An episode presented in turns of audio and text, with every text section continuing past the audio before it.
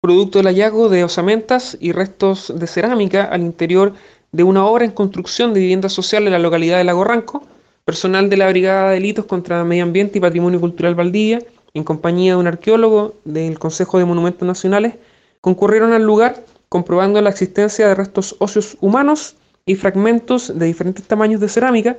los cuales serían preliminarmente de interés patrimonial. Cabe hacer presente que estos restos deben ser sometidos a estudio con la finalidad de establecer su data y origen.